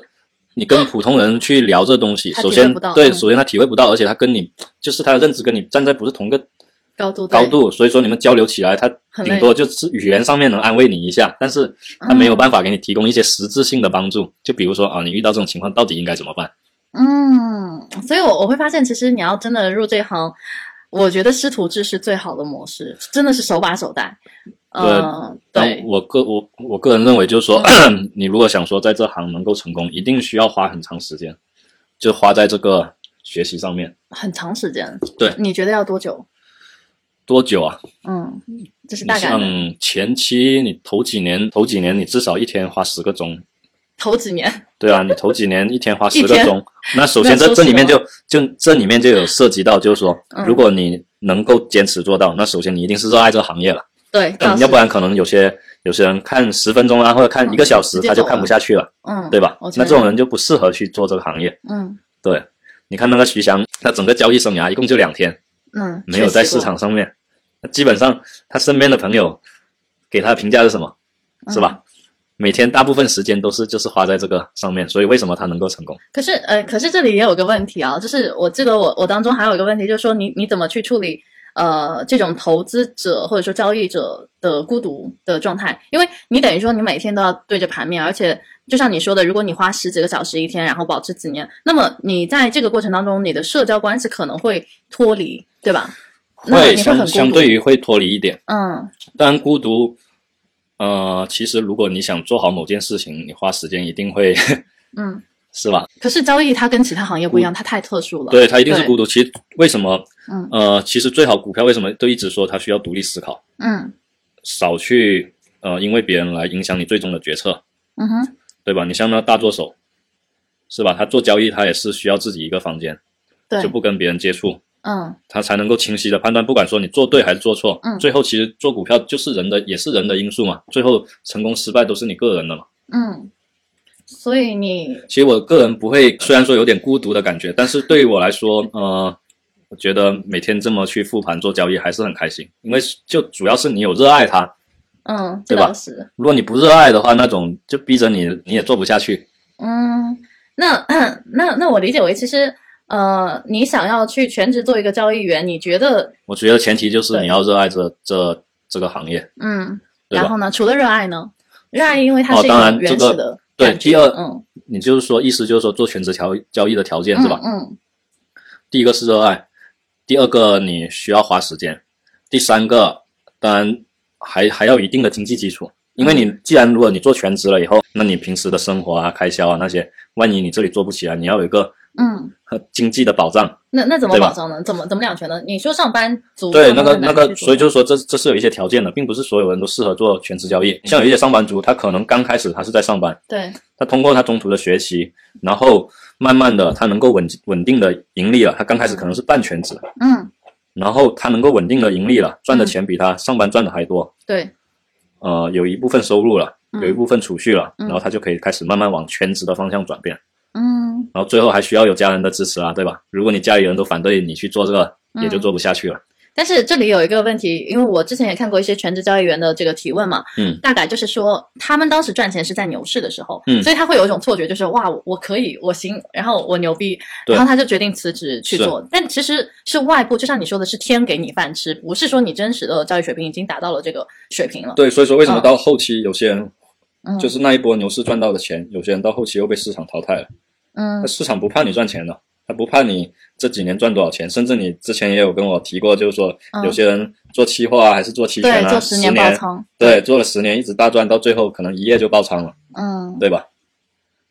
是。所以说你要能 持续的，那是不容易的。那你你比如说像这种做期货十年爆仓也好，或者怎么样也好，这么看来你，你的这个不稳定好像随时都可以爆发，它和你的时间长短没有关系了。对，所以就对是啊说跟他的交易模式，它是否严谨，它是否有风 风控，就很关键了。你说他会一夜爆仓，那是存在于什么问题？嗯，满仓满加杠仓杠加上没有止损，对，啥也没有，嗯对吧？那他前面是怎么赚钱？他不可能说不可能说是从一开始就这么做的。嗯，他如果能连续十年都赚钱的话，嗯，那它后也面是可有能稳就定的对，后面可能就是他比较膨胀啊，嗯就不按不按原本的模式来了，就导致最后的结果。嗯对，因为我之前也听你说，想要成为全职交易员是一件很苛刻的事情，对就不光是你要呃爱不爱的问题，然后时间的精力的投入研究，对嗯，那然后对于大部分人对来说，也不一定说全职。嗯如果当然你能学点技术，一定是有好处的。嗯不一定说，因为你全职偏短线的会多一点。嗯，那你像上班上班族啊，或对啊，者是说没那时没间什么看时盘间呢、对啊，你学点技术，做一些中长线的投资，其实一年要翻个一倍，或者是说有个百分之五十以上嗯的收益，还是比较容易达到的。嗯，哇，怎么听你说的这么轻松？那那这个，那这里就涉及到一个问题，就是如果你做长线一年，呃翻，比如说百分之五十这样子就已经比较容易达到，你干嘛还要把时间就是大量来回来回来回，然后做短线呢？呃，你是说就是呃，我的意思就是对你而言，就比如说对我而言，我的目标就不是那一点点，百分之五十啊，对好我可能就是一年看五到八倍，嗯，好，对，因为身边的我也有见过一年做二十倍的，也有嗯，两三倍的是很普通的， 哦，对，好吧，所以说你做短线，你无非都说过了，嗯你追求的是最快、最稳、嗯最高的上涨，你是往那方向去走的，而不是说嗯追求一个比较呃稳定的一个盈利而已。嗯，明白。哎，那呃我我们再问一个问题吧，也是呃，给可能没有炒过股或者说刚入股市的呃新手来去问，就是说嗯你会发现很多人刚就是接触股市或者说对股市，比如说像我以前因为我妈亏钱，然后我妈就是劝我劝我说远离股市，对吧？嗯， 那呃，你对于这些害怕亏钱，但是又很想尝试，呃，希望用模拟盘先先演练一遍的这样的一些朋友，有什么好的建议或者看法吗？呃，模拟盘还是建议不要去做。嗯如果想想说去呃做这一行的话，你首先你可以拿个一两万啊小资金，可以去尝试做，但是前提是你先去稍微学一点技术，嗯你这样才不会不会因为说到时候你买完以后，比如说啊你赚钱是怎么赚的，嗯你亏钱是怎么亏的，嗯你完全没有嗯，完全是不清楚的，稀里糊涂的。嗯假设你有多多少少学一点技术，那你就可以通过你的技术去验证。嗯说哦，我这钱是怎么赚到的？是从哪里买到哪里卖？这一段是不是能看懂的？你让我想到一个很有意思的点，就是我在没有接触技术之前，然后我我也在一些这个炒股群嘛，嗯然后你会发现说，哎，当天股价大跌的时候，会出现很多的，就是呃，比如说利空的消息，对来反推说它为什么会跌。那嗯那我看到眼里，我就会被一个很大的洗脑，就说哦，利空了，所以它跌了，利好消息一定能刺激它的上涨，比如说这个公司最近业绩暴雷啊，或者怎么样。嗯但是后来我我发现做了短线之后，诶，很多时候是它就算出一个利好消息，它还是跌；它出一个利空消息，直接给你一个涨有时停。候就是相反的，对啊吧？对，然后你就会发现说怎么回事？是你认知出了问题吗？你你包括你连复盘，就很多人觉得说我我要做复盘，但是他可能都不知道我我我该怎么去复盘这件事情，嗯就是你根本找不到任何的。呃，逻辑去支撑说它会暴涨，因为因为业绩暴雷明明是一件很大的问题，那最后对我们可能就是去推说，哦，市场可能因为它业绩暴雷，然后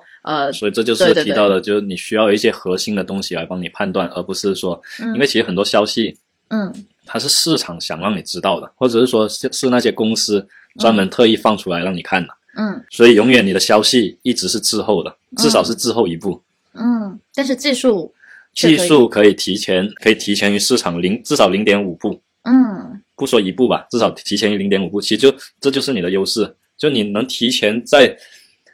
提前在它要上涨之前你就判断出来，那你自然而然你就能靠那部分赚钱了。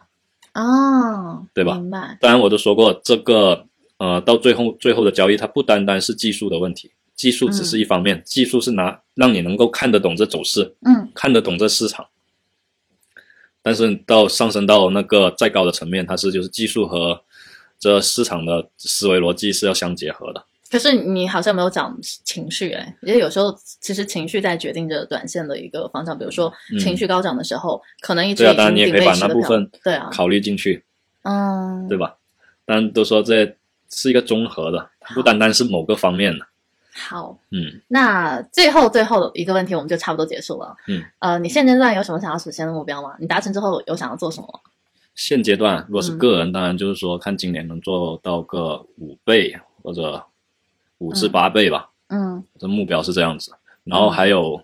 第二个是想说，有机会的话，呃，能够开课，嗯，因为我发现其实市场上面就对于这块，就是很多股市的小白，其实他就是呃缺少一些指引嘛。你包括我们嗯刚开始我们接触这个股票，也是有人教，要不然你要靠我们自己去摸索，嗯其实是很不容易的，也不不太现实，你也走不出来。嗯，你站在站在别人一些 站在巨人的肩膀上面，你能少走很多弯路。那嗯这倒是我承认， 对，因为要不然有时候看看他们亏钱，其实对于我们个人来说，就是其实他们都是在为他们的认知买单。嗯对，而且像我们之前，包括我个人也是有去学习的嘛，嗯对吧？这种就是一个传承，当然这种传承它不会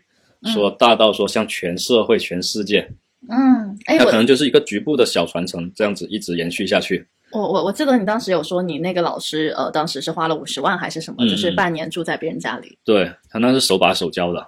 哇，五十万，但它可能前前三个月嗯他也是学的不怎么样，后面就推倒，又重新学，重新学那不就是我吗？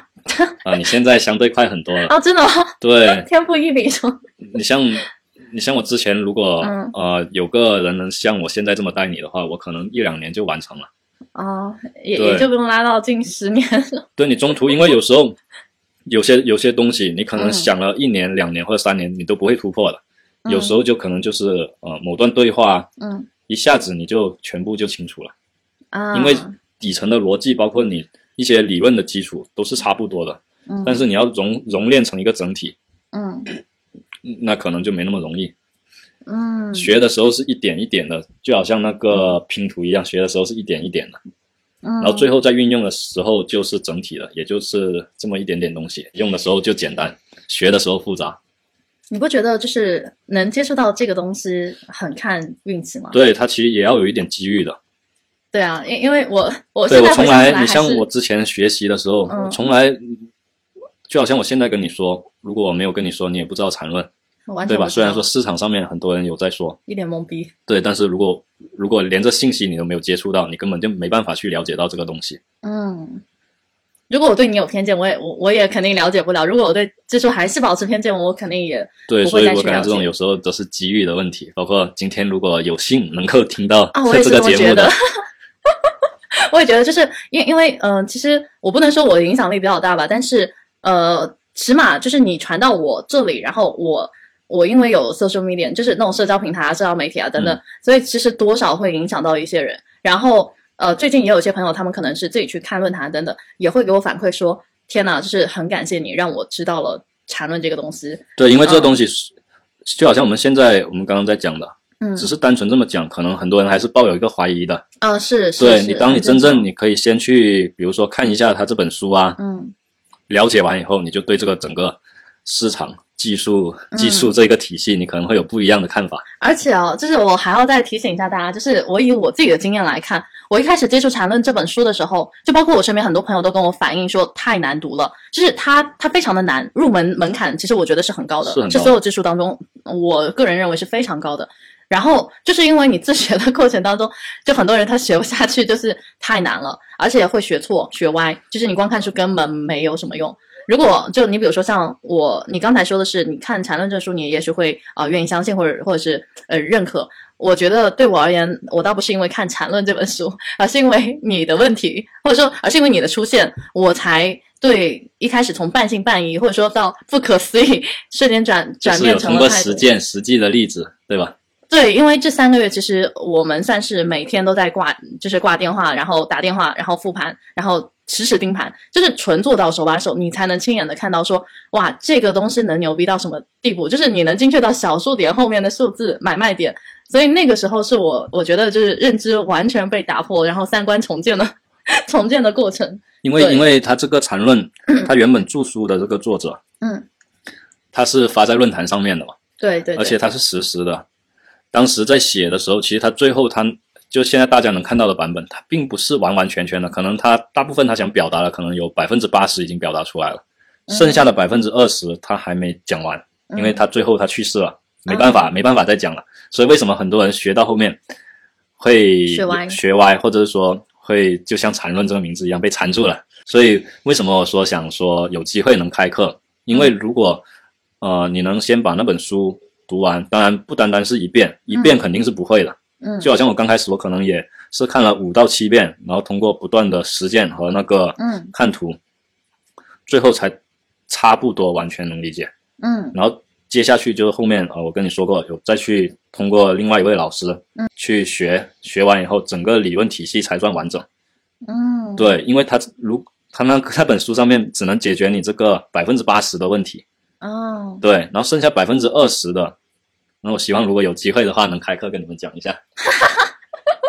好，那你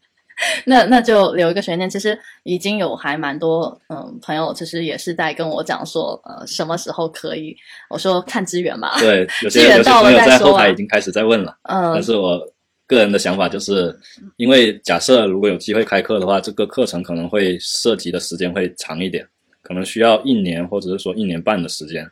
并不是说我一两天能够讲完的，因为要从零开始讲的。也许就是对，呃然后人看太资少，对人太少的话，做不这么起来做不起对来，没有这没有种意做义了对我来说也没有意义，因为同一件事情，我不想重复太多次的去做。嗯，一对般一两次，对你有一定的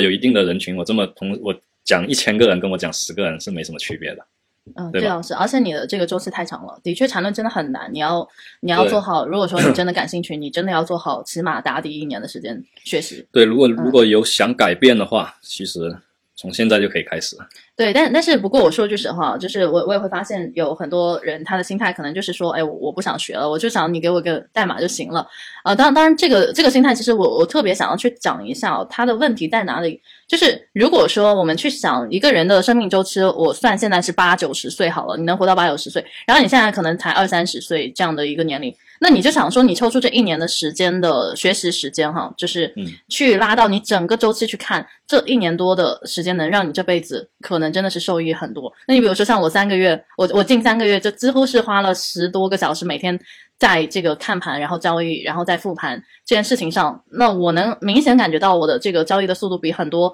可能做了五六七八年的人要强。就是现在来说，我真的能感觉到我可能会比他们的水平要呃，不能说比他们特别强吧，但是基本上他们选的股票什么我都有看，然后包括一些专业做投资的朋友，他们的票我也有看，那我就能很明显的看出说他这只股票接下来会怎么走，然后以及是不是一个好的买点和进场点，然后包括你能辨别出很多的消息是真的还是说是造假的，甚至就是故意放给你看的，就说你的那个分析能力会瞬间的暴涨，而且你的认知提升了了之后呢，你这个赚钱真的是呃，可能它就到了一个水到渠成的地步。所以你想，就是用三个月的时间，呃，十几个小时这样子去压缩，都会有这样的一个状态。那那就更不用说，呃，你们用一年的时间，可能这辈子就是你可以在。你哪怕把它当赌场好了，你赌场也有赢的概率嘛，但是你的概率就会说比很多单纯的赌徒要高非常非常多，起码我觉得胜率能达到百分之七八十以上吧，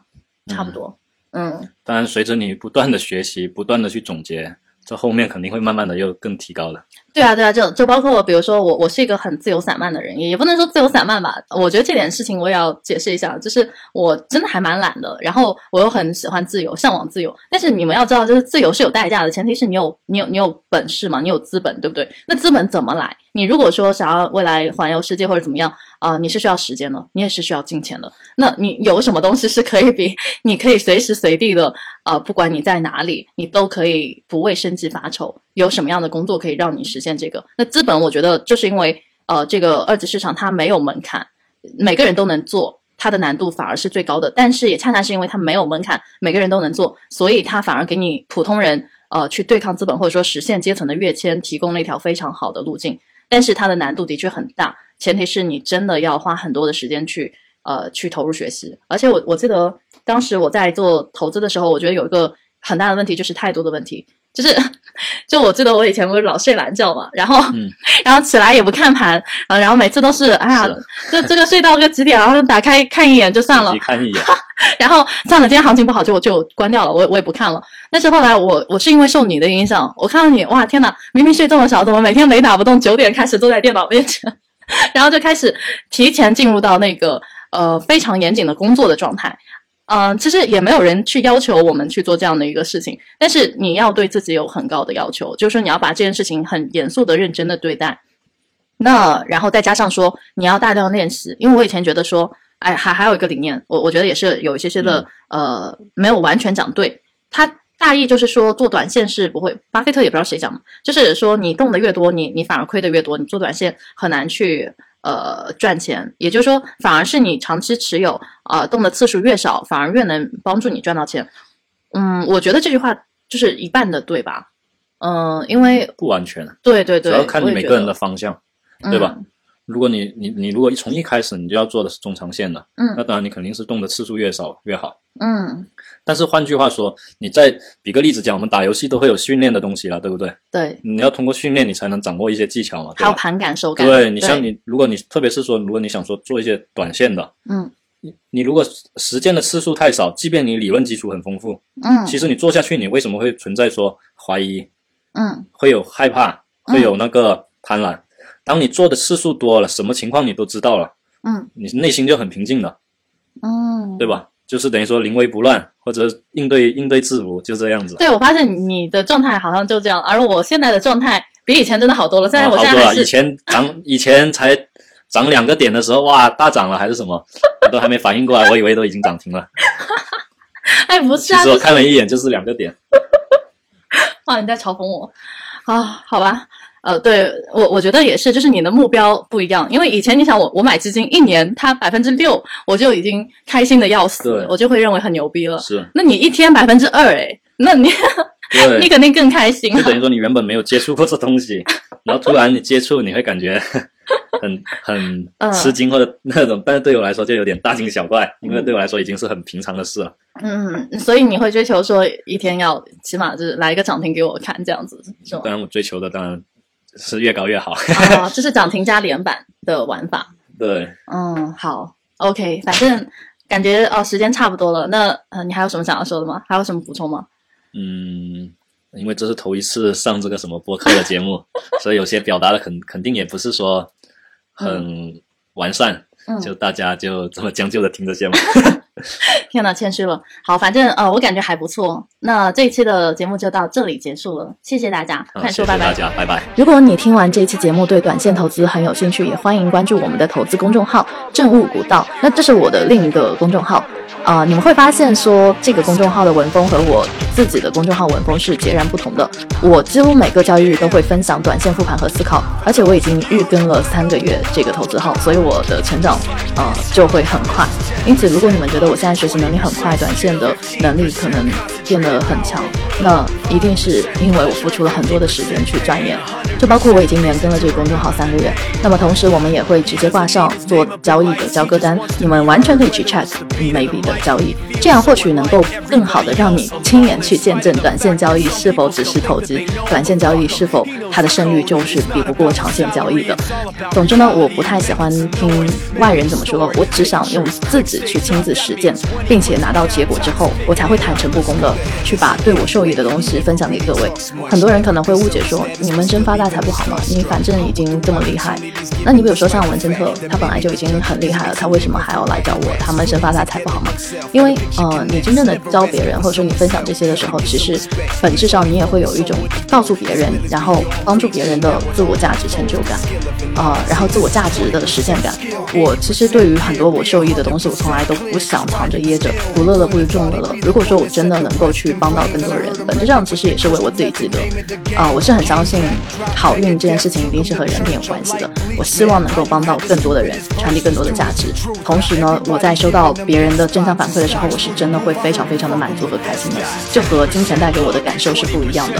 就是你帮助别人和你从股市中赚到钱的这种感觉是不一样的。所以这也是为什么今天我会去分享这期节目，而且我当时会非常强烈的渴望跟他说，我们能不能开一个公众号？我希望让更多人亲眼去见证到说这是真实的。然后我也会非常认真的写提纲，邀请他说你能不能来我的播客分享一下你的教育理念，因为我觉得态度是一个很重要的事情。如果说我希望他来分享，因为我觉得任何对我有益有帮助的东西，它一定一定能够帮助到更多 的人。那这就是我做成人教育的一个最核心的思想。虽然我现在在做交易，但是我始终没有脱离成人教育这个命题。成人教育当中有一个环节就是金钱的教育。那我这现在做的事情，其实本质上也是在围绕金钱教育。这期的节目也是本质上在围绕着金钱教育去做很多的输出。